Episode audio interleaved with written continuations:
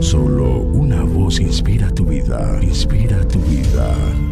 Una voz de los cielos, con el pastor Juan Carlos Mayorga. Bienvenidos. Y David danzaba con toda su fuerza delante de Jehová, y estaba David vestido con un efod de lino. Así David y toda la casa de Israel conducían el arca de Jehová con júbilo y sonido de trompeta. Cuando el arca de Jehová llegó a la ciudad de David, aconteció que Mical, hija de Saúl, miró desde una ventana y vio al rey David que saltaba y danzaba delante de Jehová y le menospreció en su corazón. Volvió luego David para bendecir su casa, y saliendo Mical a recibir a David, dijo, cuán honrado ha quedado hoy el rey de Israel, descubriéndose hoy delante de las criadas de sus siervos, como se descubre sin decoro un cualquiera. Entonces David respondió a Mical, fue delante de Jehová quien me eligió en preferencia a tu padre y a toda tu casa para constituirme por príncipe sobre el pueblo de Jehová, sobre Israel. Por tanto, danzaré delante de Jehová y aún me haré más vil que esta vez y seré bajo a tus ojos, pero seré honrado delante de las criadas de quienes has hablado. Y Mical, hija de Saúl, nunca tuvo hijos hasta el día de su muerte. Segundo libro de Samuel capítulo 6 versículos 15 al 16 y 20 al 23. Antes de ir al asunto que nos atañe hoy, es bueno relatar cuando previamente David le consulta al Señor si debe seguir con el ataque. El Señor le responde primero, ve. Luego, la segunda vez que le consulta, el Señor respondió, no los ataques todavía. Tan pronto como oigas un ruido como de pasos sobre las copas de los árboles, lánzate al ataque. Aunque el significado de esto no es muy claro, esta es una expresión muy insinuante. Puede que quiera decir que inmediatamente oigamos que Dios está moviendo, enseguida hemos de ponernos en acción. Dios otorgó a David la victoria y esto llevó a una gran exaltación saturada de celebración.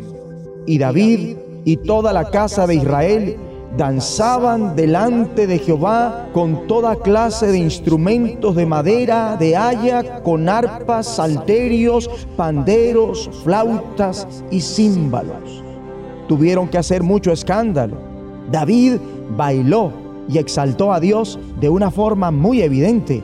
Vestido tan solo con un efod de lino, se puso a bailar ante el Señor con gran entusiasmo.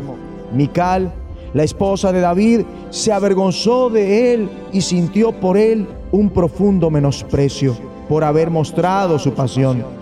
David le responde a Mical que seguirá exaltando aún con más pasión y desvergüenza que antes seguiré bailando en presencia del Señor y me rebajaré más todavía hasta humillarme completamente.